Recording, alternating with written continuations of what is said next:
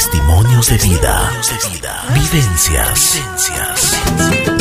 Aquí viene nuestro invitado. Buen día, buen día, buen día. Aquí estamos en Así es la Vida. El día de hoy quiero presentarles a Carlos Luna, más conocido como Charlie Moon.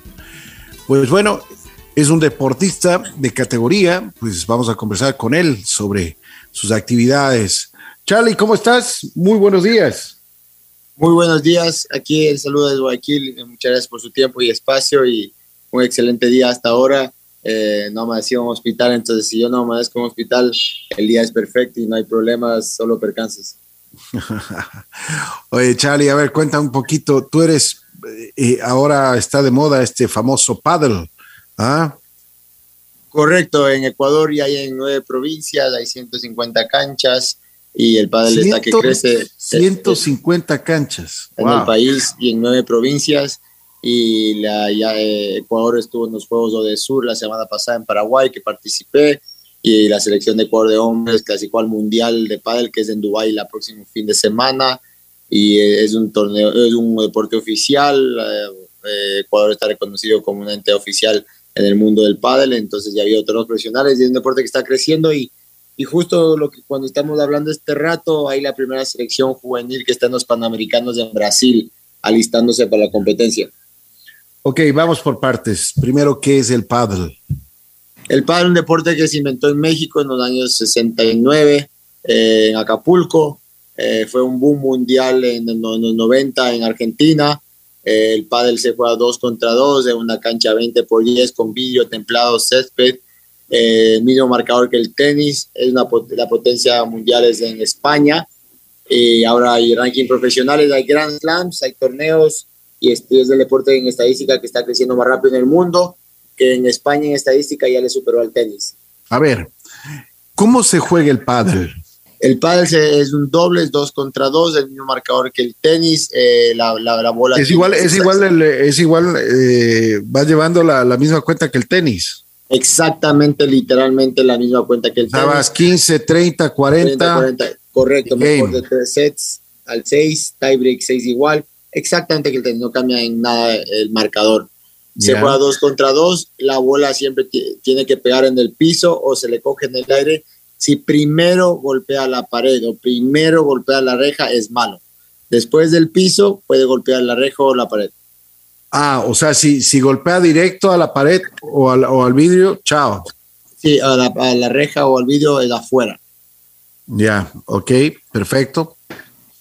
Cuéntame una cosa, eh, la, la, la, raqueta, ¿cómo tiene que ser la raqueta? ¿Qué peso, qué peso eh, eh, debe tener? ¿Es diferente una raqueta para un hombre como para una mujer?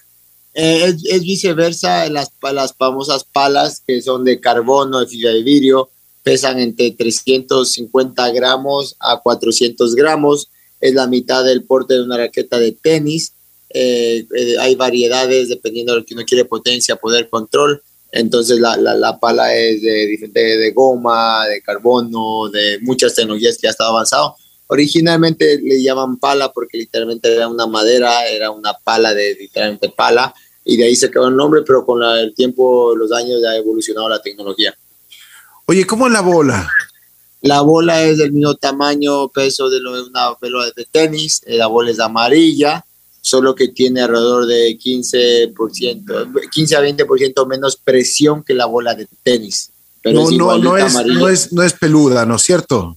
Es igualita que el tenis, no vea diferencia, pero solo tiene un poquito menos de presión. Igualita, mismo tamaño, todo de tenis. Ya, ¿por qué, ¿por qué tiene menos presión? Para que la bola no rebote tanto, tan rápido de las, de las paredes y no salga ah, hecho una bala, para que se aplaste un poquito. Que no sea como la, la, la, la pelota de racket. No tanto, es el mismo tamaño que la de tenis, pero un poquito menos de presión. Perfecto. Peluda, amarilla, la línea igualita, no, no se ve la diferencia afuera. Hay que aplastar la bola para ver la diferencia. ¿Cuánto aproximadamente eh, dura un, un, uh, un partido de, de pádel? Aproximadamente ah, dura de 60 a 90 minutos, eh, duran los partidos. El jugador social, el común, eh, alquila las canchas en todo lado del mundo por 90 minutos, siempre se juega tres sets, pero los partidos de pádel va entre una hora, hora y media. Ya. Y las actividades que desarrollas en, dentro de la cancha, es, eh, nunca tienes contacto, por supuesto, pero eh, ¿qué es lo que la, cancha es? aclárame, tú me decías de que es, ¿qué, es? ¿Alguna fibra especial o, tienes una, mm, el, piso este sintético? La, la, la, cancha del césped es monofinamento, es un, un, césped artificial que tiene arena. Eh, el, el vídeo es un vídeo templado de 12 mm. Eh, de ahí la cancha es nuevamente suave con arena tal, libre de lesiones. Por eso te preguntaba, ¿por qué? Porque eh, si es que la cancha es dura, ahí las que, los, los que sufren son las rodillas, ¿no? No, la cancha es suave, mucho más suave que cancha de tenis y mucho más suave que cancha de fútbol. Tiene arenita colchonada, la cancha mide 20 por 10, 20 de largo, 10 eh, de ancho, las rejas 3, 3 metros alrededor y 4 atrás. Entonces es suave, es la, red de tenis y es sumamente suave y, no afecta al cuerpo. Por eso la gente de todo tipo de nivel de edad puede jugar tranquilamente. Qué bien, qué bien. A ver, bueno, entremos en, eh, ahora sí, entremos en materia. ¿Tú desde cuándo comienzas a jugar? ¿Cómo, cómo te vas desarrollando en el deporte del pádel? Alrededor yo jugué tenis hasta los 19 años y después conocí un poco el pádel, pero comencé a jugar alrededor de los 21, 22 años, hace más de 10 años. Yo viví eh, un buen tiempo en Europa, pero más en Dubai de 8 años y ahí se es una potencia mundial. Jugué bastante, entrené, cogí torneos y cogí mi ranking, mi primer ranking profesional 2015 mi primer ranking profesional fue 2015, donde la bandera de Ecuador estuvo en el ranking mundial por primera vez. Y de ahí, de ahí he jugado torneos y yo resido en Ecuador, vivo en Tumbaco desde enero 2020 hasta la actualidad. Y pues he estado desarrollando y ayudando que es el pádel en Ecuador y, y, mientras puedo entreno, pero antes de, venir aquí a Ecuador jugaba torneos internacionales, cuyo juego ahora también, pero entrené por muchos años en el pádel y me metí en el mundo del pádel por muchos años. Veo que tú estás rankeado en el mundo. Eh, estás número 284 en el mundo. Pues me imagino que eh, debes tener mucha experiencia en torneos internacionales para, para, para tomar este, este, este, este ranking. Sí, hace, hace un mes estaba 204 del mundo. Wow. Eh, 204 del mundo fue mi mejor ranking. Este año jugué el Grand Slam de Qatar, Grand Slam de Italia, el en el Foro Itálico, jugué el cuadro principal de Mendoza, eh, después de, jugué torneos de México, eh, Estados Unidos y aquí en Ecuador. Eh, sí, ya llevo muchos años jugando. Mi meta es el top 200, la verdad. Es como un sueño personalmente que tengo, que lo quiero lograr alcanzar. Entonces es algo muy que, es a día a día que trabajo y trato de estar saludable para poder alcanzar esa meta. Bueno, Charlie, tú, eh, aparte de ser un gran deportista, tienes, eh, te llega una enfermedad. Cuéntanos un poquito sobre esto. Eh, yo estaba en, en Dubái, viajé a Londres para en ese entonces de visitar a mi pareja. En ese momento, ella es de Londres, viví en Londres. Llego, paso Navidad, me sentí mal, caigo en coma me, despierto. ¿Por qué sentías? Eh, eh, vómito, vomité sangre, estaba deshidratado, pensaba que era una infección al hígado, pero me de coma diciembre 28, 2019 en Londres, King's College, y vinieron tres doctores, me acuerdo clarito, ocho y media de la noche, como una película literal, vienen, se acercan y estaba en esquina emergencia, me dicen tienes cáncer, leucemia, aguda B, eh, está avanzado, te tienes que hacer quimioterapia actualmente, tal, no hay mucha esperanza de vida tienes que luchar y ahí cambió mi vida 100%. Impresionante, ¿no? ¿Cómo te cambió? Pero, ¿y nunca, tu, nunca tuviste ningún síntoma anterior? No, la verdad que nunca tuve ningún síntoma, nunca tuve ninguna molestia tal, ni siquiera me lesioné en mi vida, no tuve nada, nada de esas cosas.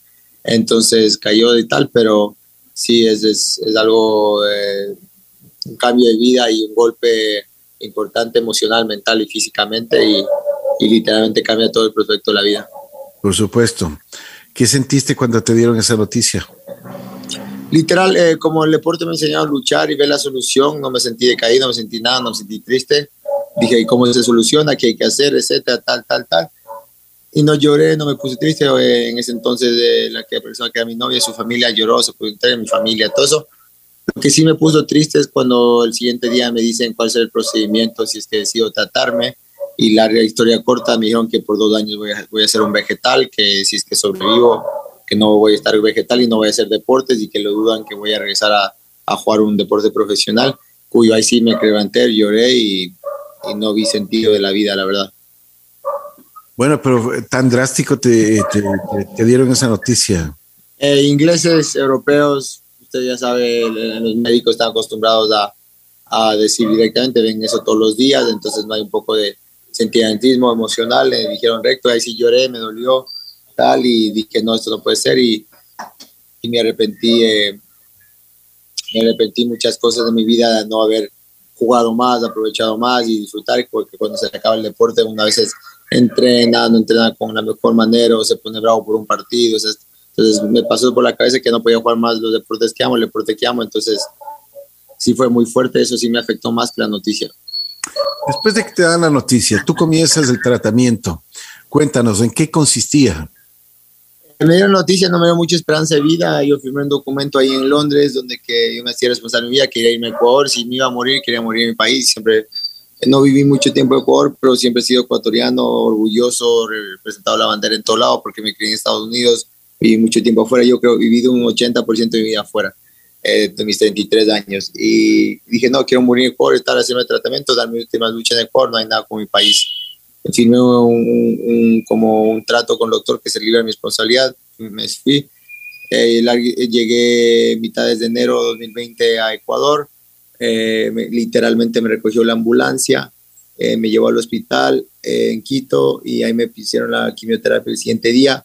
Logré estar estable por cuatro quimioterapias, después de la quinta caí en estado vegetal por 10 semanas en terapia intensiva y ahí me dieron 10 semanas de vida porque no respondaba, tenía un virus, tenía todo, estaba en un cuarto que no me podían ni tocar ni ver, entraron los doctores como astronautas y fue así muy duro, llegué a pesar estrato de peso 82 kilos, llegué a pesar 52 kilos, no podía caminar, bañarme, ir al baño, poder hablar, no tuve que, no, mi piel se apegó, los músculos no veía, y era, era un man ahí botado en la cama sin fuerza, sin nada, y, y obviamente no podía hacer lo que más amaba, y justo era en la pandemia, donde que en la pandemia era un peor, porque si le, ahí no había vacunas en ese entonces, si le cogía el COVID por la mínima razón, cuando no duraba 10 horas, estar ahí o sea, literalmente alejado de todo el mundo, de todo rato, de todo lado. Entonces, el tratamiento era basado en quimioterapias de semanales, con de 40 pastillas a la semana, eh, o muchas sacadas de sangre, de, implante de, transfusión de sangre, eh, estar hospitalado 15 días, de quimioterapias de 36 horas. Fueron unos ocho meses intensos desde enero 20 a agosto 20 de 2020 impresionante, ¿no? Eh, me imagino que esas 10 semanas que estuviste, como tú mismo dices, en, como vegetal, en, em, en, la, en terapia intensiva, tu familia sufrió mucho. Y siempre pienso que la familia sufre mucho más que el paciente, la verdad. Así es. Eh, es, es, confirmado porque por último no está sufriendo física, mentalmente, pero el, la familia sufre emocionalmente y se siente digamos, que no puede hacer mucho más o, se siente que no, no, no ayuda a la, la, causa y tal. Entonces sí es muy fuerte para la familia en ese entonces, pero a veces como uno está en estado vegetal y tan mal, ni la familia se le puede acercar, no se puede hacer nada, entonces es un poco complicado. Que un momento donde que sí, esas 10 semanas de estado vegetal, no podía más, no quería más, eh, no podía dormir y, y quería tomar decisiones drásticas en la vida porque era muy complicado, la verdad. ¿Tú te, sentías muy débil? Eh, yo ya estaba listo para irme, sí le pedí a Dios en su momento irme, ya no quería más, ya no quería ser pinchado más, ya pasé, hasta el día de hoy pasé las 5.000 pastillas y era alrededor de 3.000 eh, pinchazos. Las 5.000 eh, pastillas. Sí, yo ya pasado las 5.000 pastillas hasta el día de hoy contando. Wow. Eh, ya pasaron los 3.000 pinchazos el cuerpo ya no aguanta, ya no, ya, no quiere, duele también, ya, ya no te encuentran las venas, se te queman las venas de los brazos, los pies y tal, y solo hay el cuello, y si, si la, se te quema la del cuello, ya hasta ya, ya, ya, hasta porque no te pueden infiltrar nada más medicina por otro lado que no sea por la del cuello, porque ya las otras están quemadas, por tanto, porque la quimioterapia no, no, no está hecha mucho para las venas. Impresionante, impresionante. Bueno, ¿cómo, cómo tu cuerpo va reaccionando, Charlie? Eh, lo luché bastante y salí del hospital, eh, comencé remisión agosto 2020, 2020 y en febrero 24 2021 me llama mi doctor Marco y Estefano, que lo amo, lo adoro. Me dice, salió tu resultado negativo, ya no tienes leucemia, cáncer. Yo feliz de la vida, grité, lloré, la mejor victoria, el mejor torneo, no hay nada que se explique como esa llamada que me pasado a mi vida, nada, nada, nada.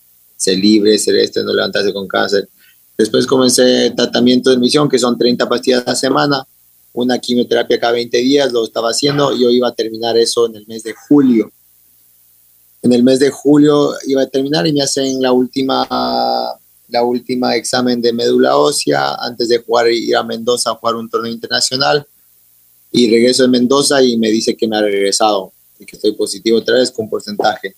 Entonces en eso estoy hace dos meses y y qué le puedo decir, es, es fuerte, es duro, da rabia, da coraje, eh, he hecho lo mejor posible para recuperarme, pero ya no pregunto por qué, por qué, por qué, sino para qué, y, y toda una vida tiene un propósito y, día a día, ¿no? Es impresionante lo que, lo que tú nos cuentas, porque después de haber pasado tantos, eh, yo diría, tantas eh, vicisitudes, pues eh, encontraste una, una, luz después de, ya en el túnel, pues la gente y, el doctor te dio ánimo para que, para que continúes la vida. ¿Cuál fue esa, la enseñanza que tú encontraste ante todo esto? Ni lo bueno ni, ni lo malo dura para siempre. Todos tenemos una fecha que es lo que vivimos no es necesariamente vivir de 80, 90 años para ser una vida exitosa, sino vivir lo que mejor se pueda en los cortos años que nos quedan, el poco tiempo. Amar bastante, amar, ver lo bueno de todo y olvidarse de lo malo, perdonar, no tener nada adentro, porque cuando uno está en una cama, no tiene ni un dólar, ni un, si tiene un Rolex, perfecto, no se lo puede poner. Si tiene un Ferrari, no lo puede manejar. Si tienes todo el dinero del mundo para comer toda la mejor milanesas, carne del mundo, no lo puedes pagar porque tengo hospital no hay, no hay estrato social, no hay, o sea, todo el mundo cuando estás en el hospital te das cuenta de que no te llevas nada y si tiene algún odio o algo con alguien, perdonar y olvidar y estar en paz. Lo más importante que aprendí es estar en paz, estar libre, perdonar, amar y haber hecho, si uno ya se va, haber hecho lo que mejor uno puede en esta vida. Eh, y la persona que se muere la persona que se le olvidan, dejar un legado en ciertos corazones de la gente, hacer lo mejor posible. Prácticamente es lo que me quedó la enseñanza de, la vida de esto. Qué importante lo que nos cuentas, Charlie. Bueno, después, después de haber superado esto, comienzas ya a darle fuerte nuevamente al deporte, al pádel. Haces una, haces una, una, una escuela porque querías formar a gente. Cuéntanos un poquito de eso. Quería dejar un legado. Todo lo que hago eh, actualmente, literal, es para, por si acaso me vaya antes de lo previsto, no, no lo veo nada malo en irse de esta vida. He estado luchando día a día, estoy luchando día a mañana, justo tengo quimioterapia.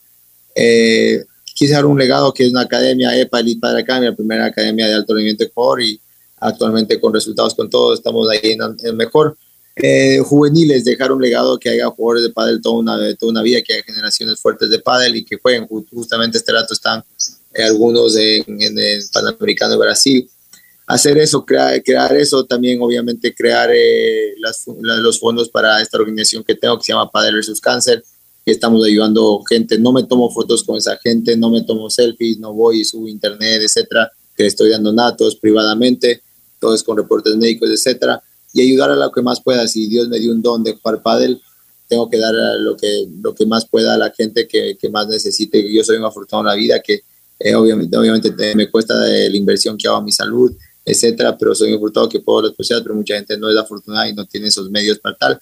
No, no estoy curando el cáncer, no estoy ayudando a millones de personas porque es imposible. De uno en uno, de, poquito a poquito, es suficiente y hacer lo mejor. Eso es prácticamente lo que deseo hacer y hacer un legado y, y lo que va en torno a todo lo que es mi negocio del padre. Oye, pero y, y las, las, generaciones que tú estás educándoles, les estás eh, enseñando este nuevo deporte, ¿Cómo han reaccionado? Ellos se sienten inspirados, agradecidos eh, por eso, porque si les duele el estómago no me dicen nada, no ponen excusa por entrenar por porque yo vengo a la quimioterapia o juego y juego. Yo por ejemplo no puedo entrenar mucho, no me dejan entrenar, pero todavía estoy 204 del mundo. he sido el número uno en Ecuador por toda una vida desde el inicio del y, la meta es chistosa porque la meta mía es que me ganen ellos, la meta mía es que alguien me supere el ranking, la meta mía es que nuevos jugadores vean y hagan el doble, triple, cuatro y que yo quede en el olvido como jugador y que no tenga ese eh, récord histórico de las cosas que he hecho, sino que haya varios jugadores ecuatorianos y eso comienza por los juveniles, por las canteras, por tal. Ellos ven eso, ven el esfuerzo, ven lo que juego, juego con ellos, etcétera, y todavía se, se motivan a ganar y se motivan a romper esos récords que, que, se ha hecho en el país. Yo les digo, ustedes van a jugar mejor, ustedes tienen que jugar mejor, van a entrenar, tienen que fortalecerse. Y ese día a día empuje que le meto a la vida para sobrevivir, no para jugar un deporte bien, les motiva y los padres muy agradecidos y, poder que haya un, un futuro crack eh, y que nos presente tener los mejores jugadores del mundo, no solo el jugador del mundo. Y es la manera que el padre crezca, pero es con los inferiores y los juveniles. Oye, pero tú ya has estado en, en los famosos sudamericanos con este grupo. Sí, la semana pasada jugué. ¿Cómo les fue? quedamos quintos en Sudamérica. Está obviamente para la, la, gente que esté escuchando en el Mundial de, de, de Padel, general Mundial de Padel, de los ocho primeros, siempre hay cinco o seis países que quedan en los ocho primeros y son de América, de Sudamérica. Nosotros estamos en el continente más difícil más duro del mundo y pues el nivel es el más fuerte del mundo. Entonces, eh, en este rato quedamos quintos en, en, Sudamérica, uno del sur. Fue bonito, fue una gran experiencia porque el pádel por fin está en algo olímpico algo hermoso, lindo. Entonces, eh, ahora se está preparando para el primer mundial que la selección ecuatoriana va a ir, que es el próximo, la próxima eh, semana. ¿Y qué, cuáles son las expectativas? Las expectativas del mundial es donde ir a hacer lo mejor posible, pasar eh, fase de grupos. tenemos un equipo que está concentrado, está entrenando, está sólido un equipo bien, eh, es pasar de zona de grupos que la meta es nuestro primer mundial, la mayoría de los chicos, creo que todos los chicos no han jugado internacionalmente casi nunca, por ahí una que otra vez, eh, ahí yo he jugado ya varias veces, entonces conozco a los jugadores, a los equipos y tal, etcétera, entonces esto es algo de, de, un equipo, de conjunto, algo colectivo para poder avanzar y la meta es pasar de grupos, la verdad. Qué bien, ¿no? Qué bien. Me alegro muchísimo porque eso, pues realmente a ti te, yo creo que es la mejor medicina que puedes encontrar, ¿no es cierto? Exactamente, me quitan el pádel, me quitan esto, me da igual eh, eh, morir, no es nada dramático, es nada sentimental, es prácticamente mi vida. Cuando el doctor me dijo que tenía otra vez esto hace dos meses, me dijo que me, iba a instalar, me tengo que instalarme por tres, cuatro meses otra vez en terapia intensiva y otra vez pasar por lo mismo, el, médula, el, el trasplante médula ósea, etcétera, tal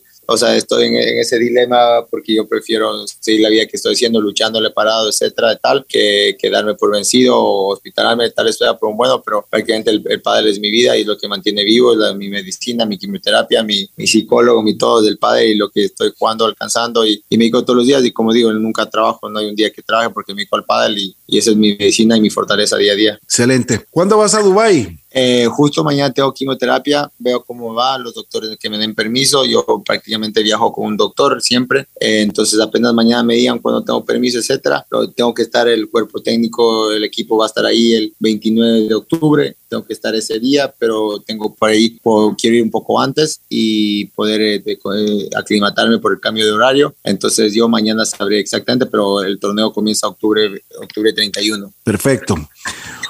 Bueno, Charlie Moon, si podemos hacer algo por ti, por el padre, por supuesto, con muchísimo gusto, lo haremos. Si tienes algo más que agregar, con encantado. Sí, eh, siempre tengo, eh, aprovecho y tengo la oportunidad de estar con medios y, le agradezco mucho por su tiempo.